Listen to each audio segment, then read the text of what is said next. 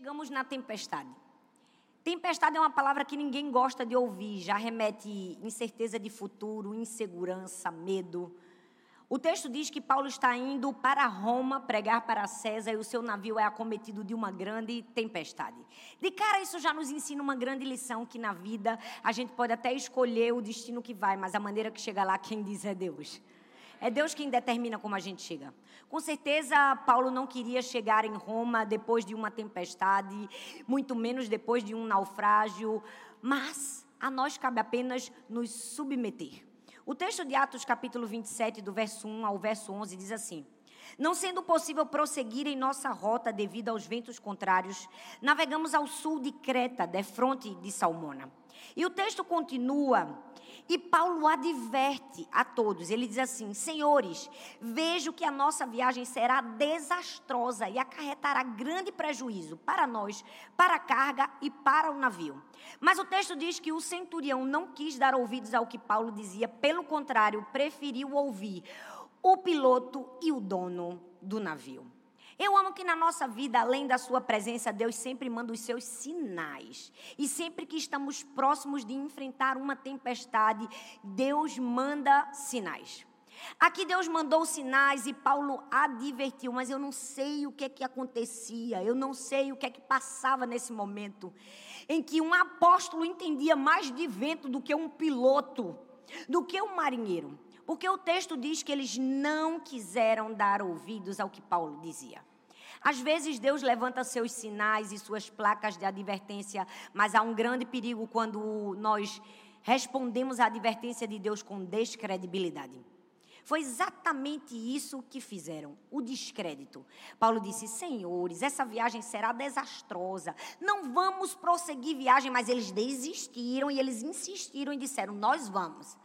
Eu me pergunto o que será que fez com que aqueles homens quisessem tanto prosseguir viagem. E eu só tenho uma resposta: impaciência. A vontade de chegar logo no destino. Não, a gente vai chegar em Roma. Olha, vamos logo, a gente não tem tempo a perder. Deixa eu te dizer, a impaciência vai te levar direto para o olho do furacão. Eu já ouvi muitas pessoas em crises emocionais, existenciais, relacionais, familiares, pessoas que não tinham condições alguma de sequer tomar uma decisão naquele momento, mas a impaciência de dizer, mas eu vou casar, as levaram direto para o olho do furacão. Eita, quantas vezes, não é? Deus levanta uma plaquinha de advertência. Essa pessoa não é para você. Às vezes Deus levanta um outdoor. Essa pessoa não é para você. Tem gente que Deus mostrou um telão de LED, mas ela disse: Eu quero casar. Foi direto para o olho do furacão. Caiu em cima de uma tempestade. Por quê? Porque respondeu à advertência de Deus com descrédito credibilidade.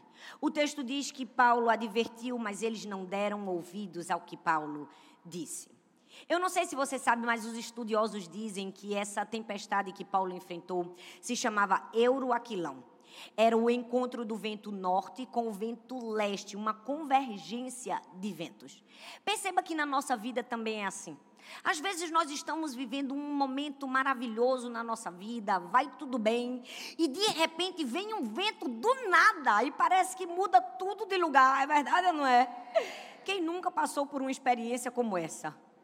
A gente vê aqui o texto que a tempestade de Paulo foi a divergência do vento leste com o vento norte, e tem gente que está pensando, se o de Paulo foi o norte com o leste. O meu tem impressão que o norte, sul, leste e oeste, todos os ventos contrários resolveram vir contra mim. Não sei se você já passou por uma situação assim, eu já passei. É terrível. Quando ventos contrários vêm para desnortear seu senso de direção e para onde você está indo. O texto diz que ele foi acometido de uma grande tempestade. Não sei qual é o nome da sua tempestade. Não sei se a sua tempestade tem o um nome de furacão. Não sei se a sua tempestade ou o vento contrário tem o um nome de traição. Talvez o seu vento contrário tenha o um nome de julgamento, palavras contrárias, palavras ditas, enfermidade, doenças. É bem verdade que todo mundo em algum momento vai enfrentar tempestades. Mas a Bíblia tem todas as respostas necessárias para respondermos a essa tempestade. E aqui no texto, Paulo nos ensina lições preciosas. Então, eu trouxe até o barco de Paulo, porque não basta você ser pregadora, você tem que ser atriz. Na verdade, esse barco é para que você mais nunca se esqueça de lições preciosas que você vai aprender aqui e para eu ter uma pausinha de tempo e descansar. Mas nós vamos ver no texto o que fazer para sair de uma tempestade. A Bíblia diz no versículo 15: O navio foi arrastado pela tempestade, e sem poder resistir ao vento, assim cessamos manobras e ficamos à deriva. Primeira lição para você sair de uma tempestade é: não fique à deriva. Esse foi o primeiro erro que eles cometeram no navio. Eles simplesmente ficaram à deriva. Já percebeu que quando uma tempestade vem contra o nosso barco, a gente abandona sonhos, projetos, a gente procrastina aquilo que nós estávamos fazendo, a gente se desespera e diz: não tem mais nada o que fazer. Tudo que eu tinha para fazer eu já fiz, meu Deus, eu agora só vou me entregar. Tem muitos cristãos que na hora da tempestade viram Zeca Pagodinho, deixa a vida levar. Não faz nada, abandona sonhos, projetos, deixa de fazer aquilo que deveria estar fazendo e ainda diz: Deus, tudo que estava em minhas mãos eu fiz. Eu fico imaginando Deus no céu pensando: Tu tem certeza que tudo que você tinha para fazer você já fez? Não fique à deriva. Esse foi o primeiro erro que eles cometeram. Eu tenho aprendido na minha vida que quando nós estamos em uma tempestade, tempestade não é um lugar de se entregar, é um lugar de se posicionar em Deus. É diferente.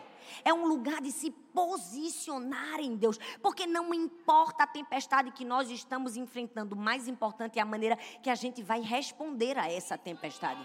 Então a primeira lição é: não fique a. Tem algo para você fazer. Segunda lição, não lance nada ao mar, porque esse foi o segundo erro que eles cometeram. O versículo 18 e 19 diz assim, ó: No dia seguinte, sendo violentamente castigados pela tempestade, começaram a lançar fora a carga. No terceiro dia, lançaram fora com as próprias mãos a armação do navio. O texto diz que no dia seguinte eles lançaram fora a carga. Depois eles lançaram o trigo, a subsistência, o alimento. Depois eles lançaram a armação do navio. E por fim, eles mesmos se jogaram. Percebe que essa é uma progressão na nossa vida? Às vezes, quando as tempestades vêm, a gente começa a jogar fora princípios e valores que em momentos de bonança nós abraçamos. Quantas vezes muitos cristãos que na hora da tempestade, a primeira coisa que faz é lançar ao mar o que não deveria lançar. Não vou mais para a igreja. Não vou mais para a célula. Porque ninguém me fez uma visita quando eu estava doente. E tu faz visita por uma casa? Porque a gente tem uma mania feia de cobrar dos outros, uma coisa que a gente não faz. É verdade ou não é? Pare de colocar a sua vida espiritual na mão do outro. Sua vida espiritual é sua responsabilidade. Na hora da tempestade não é momento de jogar fora, não. Esses momentos nós abraçamos e agarramos as verdades da palavra de Deus. Princípios e valores nunca vão para fora no nosso barco na hora da tempestade. Mas infelizmente muitos cristãos, quando a tempestade chega, volta para a bebida, volta para farra, volta para balada, joga fora, vai jogando. E nós precisamos aprender que tempestade não é lugar de lançar nada ao mar. Princípios e valores que nós agarramos em momentos de bonança precisam estar conosco em momentos de escassez. O texto diz que eles lançaram fora. Eles lançaram fora a subsistência, o alimento, Quantos estão jogando fora a subsistência, o alimento, a palavra de Deus? Estão abandonando por causa de uma provação. Sabe, se tem uma das maiores lições que eu aprendi na minha vida, quando eu enfrentei a maior dor de todas, a perda da minha filha, foi que se eu posso adorar a Deus no pior dia da minha vida, eu posso adorar em todos os outros. Porque tempestade não é um lugar nem de eu me entregar, nem de lançar nada ao mar. Ou oh, eu me agarro. A tempestade é o lugar de revelar o verdadeiro cristianismo. A tempestade é o lugar de revelar quem amamos de verdade e de coração. não lance nada ao mar. Mas sabe por que a gente começa a jogar? Porque a gente diz, Deus, é muito negativo o que eu estou passando. Aí Deus diz, é necessário. Aí a gente diz, é negativo. Deus diz, é necessário. A gente diz, é negativo. Deus diz, é necessário. Deixa eu te dizer uma coisa: só é negativo se você fica mais tempo que o necessário. Só é negativo se você arma um acampamento no lugar que era apenas passagem. Porque tem crente que gosta de armar acampamento na tempestade. É verdade ou não é? É. Outro dia eu ouvi uma história de um irmão, meu Deus do céu, que todo culto, quando acabava o culto, ele ia no pastor. Pastor, faça uma oração por mim, coloca a mão aqui na minha cabeça, que eu estou todo enteado. Aí o pastor orava pelo irmão, orava, ele ia embora. No outro domingo terminava o culto, ele, pastor, faça uma oração por mim, coloca a mão aqui na minha cabeça, que eu estou todo enteado. E o pastor orava pelo irmão. Via um pregador de fora, ele ia no pregador de fora. Via um cantor de fora, ele ia no cantor de fora. Todo mundo que chegava, ele pedia a mesma oração. Um dia o pastor já estava chateado quando ele chegou e disse: Pastor, faça uma oração por mim, coloca a mão aqui na minha cabeça que eu estou todo enteado. O pastor tirou o sapato, bateu na cabeça dele fez: Pá! Matei a aranha. Tem gente que Deus precisa matar a aranha, porque está todo enteado. Mas só matando a aranha que a pessoa sai da tempestade. Porque tem gente que arma acampamento na tempestade. É uma ladainha sem fim, é uma vitimização sem fim. Porque no fundo, no fundo, ele faz da tempestade a sua muleta. Porque no fundo, no fundo, ele não quer sair da tempestade. Ele quer a piedade dos outros. Ele quer chamar a atenção. Mas nós estamos aqui para aprender a sair de uma tempestade. E para sair de uma tempestade, você não fica à deriva, nem lança nada ao mar. Nós precisamos aprender a administrar as nossas tempestades. O povo de Israel ficou 40 anos no deserto porque não soube administrar o deserto. A gente precisa parar de chamar de restrição aquilo que é proteção de Deus. A gente precisa parar de chamar de restrição aquilo que é direção de Deus. A gente precisa parar de chamar de restrição aquilo que é treinamento de Deus. Não lance nada ao mar. Em terceiro lugar, não se desespere. Porque perceba que é uma progressão. Primeiro, a gente não faz nada. Depois, quando a gente faz, a gente faz besteira. É verdade ou não é? Faz o que não deveria fazer. E depois que a gente faz besteira, a gente se desespera. Porque foi exatamente o que aconteceu. No versículo 20 diz assim, ó: "Não aparecendo nem sol nem estrelas por muitos dias, e continuando a bater-se sobre nós grande tempestade, finalmente". Eu amo esse texto, gente. Porque quando o texto diz assim, finalmente a gente pensa, uma coisa boa vai acontecer. Aí ele diz, perdemos toda a esperança de na salvamento. Parece que tem um fundo musical depressivo na Bíblia nessa hora, né? Quê, quê, quê, quê. Porque o texto diz: olha, não aparecendo nem sol, nem estrelas, por muitos dias e continuando a bater-se sobre nós, grande tempestade, finalmente perdemos toda a esperança de salvamento.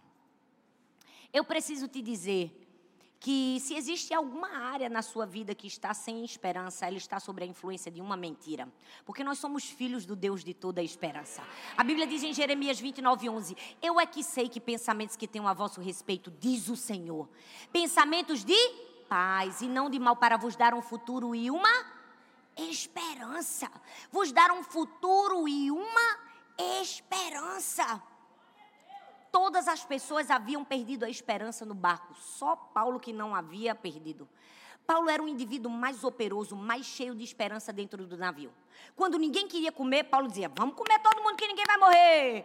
Quando todo mundo se desesperava, Paulo: Ninguém se desespera. Deus vai tirar a gente daqui. Paulo tinha esperança em meio à crise. Paulo tinha paz em meio à crise. Paulo tinha ousadia. Paulo tinha coragem em meio ao desânimo, porque ele tinha Jesus na tempestade. E a minha, você, cabe apenas ter Jesus na nossa tempestade. Porque se tivermos Jesus na nossa tempestade, teremos esperança. É por isso que na nossa tempestade não importa a intempérie. Se a gente tem Jesus, a gente tem esperança. Eu amo quando a Bíblia diz em Isaías: Quando passardes pelas águas, eu estarei contigo. Quando passardes pelos rios, eles não te submergirão. Quando passardes pelo fogo, não te queimarás, nem a chama arderá em ti, porque eu sou o Senhor, o teu Deus, o Santo de Israel. Esse texto nos dá duas garantias. Primeiro, ele diz quando, ele não diz se, não é uma condição. Sim, fatalmente passaremos por circunstâncias alheias à nossa vontade. Mas ele diz em todas elas: Eu estarei convosco, diz o Senhor. Nunca te deixarei, jamais te abandonarei. Eu amo que é uma dupla redundância de Deus para dizer: Eu nunca vou deixar você. Deus poderia ter dito: Não vou deixar você na tempestade, mas ele disse: Nunca, jamais te deixarei. Porque quando você passar por qualquer tempestade, eu estarei com você. E o que é que nós fazemos, então, se a gente não pode ficar à deriva, se a gente não pode lançar nada ao mar, se a gente não pode se desesperar, o que a gente faz? A gente lança âncoras. O texto diz em Atos 27 que eles lançaram algumas âncoras na polpa. E eu quero falar de algumas âncoras de maneira metafórica, mas que você vai entender que são âncoras fundamentais para você sair de uma tempestade. A primeira delas é a âncora da presença de Deus. Fala comigo, presença de Deus. Atos capítulo 27, versículo 23 diz assim: Ontem à noite apareceu-me um anjo do Deus a quem eu pertenço e a quem eu adoro. O que é isso? É Deus nos ensinando que as tempestades nunca podem nos afastar da presença dEle. O texto diz que Paulo disse: Ontem à noite apareceu-me um anjo, um representante legal, um mensageiro de Deus, um enviado do Senhor. Para quê? Para olhar para Paulo e dizer: Paulo, eu estou aqui, eu sou presença, eu enxergo você no meio desse barquinho turbulento. Se eu pudesse dar esse microfone a cada um de vocês que estão aqui e a você que está me assistindo, com certeza você deve pensar em algum anjo que Deus mandou no meio da sua tempestade. Foi aquela pessoa que te deu um abraço no momento que você mais precisou. Foi aquela pessoa que te estendeu a mão na hora que você mais precisou. Foi aquela pessoa que pagou uma conta na hora que você estava mais apertado. Foi um anjo que Deus enviou no meio da sua tempestade para dizer: Meu filho, minha filha, eu estou aqui. Eu enxergo você no meio desse barquinho turbulento. Eu amo que Deus enviou o anjo para dizer a Paulo: Eu não me ausento. Infelizmente, muitos de nós estamos perdendo o nosso milagre porque estamos tentando entender um método a gente pensa como Deus vai fazer. É muito difícil sair dessa tempestade. E agora o que vai acontecer? Pare de perder o seu milagre tentando entender o método. A você não cabe entender como Deus vai fazer, apenas saber quem Ele é. E Ele pode fazer todas as coisas. Mas sabe qual é o nosso problema? A gente quer uma ficha catalográfica de Deus. A gente quer que Deus diga exatamente o que vai fazer, como vai fazer e na hora que vai fazer. E Deus não tem obrigação de nos dizer como vai fazer. A mim a você cabe apenas confiar na sua presença. Cabe apenas confiar de que Ele envia os seus anjos na hora certa, no momento oportuno. E infelizmente muitas pessoas estão ouvindo essa palavra e pensando: porque Deus nunca manda um anjo na minha vida? Rapaz, Deus está mandando agora um anjo bem pequenininho, 1,60m, nordestino, para falar com você. E você não está entendendo, eu vou ter que desenhar. Envia os seus anjos para dizer: Eu estou aqui, eu sou presença no meio da ausência. Eu enxergo você no meio desse barquinho turbulento. Ah, Paulo disse ontem à noite: apareceu-me um anjo, um enviado, a presença de Deus. A segunda âncora que nós devemos lançar em momentos de tempestade é a âncora do propósito. Fala comigo, propósito. propósito. Presença propósito. O texto diz, em Atos 27, versículo 24: Paulo, não tenha medo, é preciso que você compareça perante César. Deus, por sua graça, deu a vida de todos que estão navegando com você. Eu amo que esse texto fala de propósito. E eu não sei se você já percebeu que o processo na nossa vida é dolorido. O processo dói, mas o propósito cura. E às vezes nós precisamos ser lembrados do nosso propósito. No meio da nossa tempestade, no meio do desespero, Deus vem: Ei, Paulo, não tenha medo. Eu vim aqui para te lembrar do. Paulo, você está indo para Roma pregar para César. Não se perca do propósito. Eu não sei como está a sua tempestade, mas Deus precisa dizer: Eu sou presença e você tem propósito. Não tenha medo. Ele disse: Não tenha medo, Paulo. É preciso que você compareça perante César. E eu amo que ele diz: Deus, por sua graça, deu-lhe a vida de todos que estão navegando com você. Essa parte da história é uma das minhas preferidas, porque é um momento em que eles decidem matar todos os prisioneiros. Porque se não matassem os prisioneiros, eles iriam desertar do navio. Então um diz assim: olha, se a gente matar todos os prisioneiros, a gente vai ter que matar Paulo. Para não matar Paulo, não mata ninguém. É assim, gente, até quem fica perto da gente é abençoado. É por isso que eu digo que eu sou queridinha de Jesus e o povo acha que é jargão. É não, gente. Qualquer pessoa que fica perto de mim é abençoado pela graça e o favor de Deus na minha vida. Porque quando Deus decide agraciar os seus filhos, é assim: Ele abençoa a gente e pega todo mundo que está perto. O texto diz que todos iriam morrer. Ninguém morreu por causa de quem? De Paulo. É assim, ó. Você tem que andar falando, cola em mim que é sucesso. Cola em mim que quando Deus me abençoa, te abençoa também. Todos aqueles homens foram poupados por causa de Paulo. E por fim, além de presença e de propósito, nós temos promessa. A Bíblia diz no versículo 25: Tenham ânimo, senhores, creio em Deus que acontecerá do modo como me foi dito. Paulo disse: Senhores, ânimo vai acontecer do modo como Deus falou, porque se Deus fala, Ele cumpre. Se Deus te deu uma promessa, você pode entrar no navio, pode vir uma tempestade, pode jogar fora a carga, pode jogar fora o trigo, pode jogar fora a armação, você pode cair na água, você pode se molhar, você pode já morrer, você pode ficar enjoado. Mas se Deus falou que você ia chegar com vida, você vai chegar com vida, porque a promessa que Ele faz, Ele cumpre. O texto diz: 276 pessoas entraram a bordo. Quantas saíram? 276. Porque se Deus prometeu, Ele cumpre.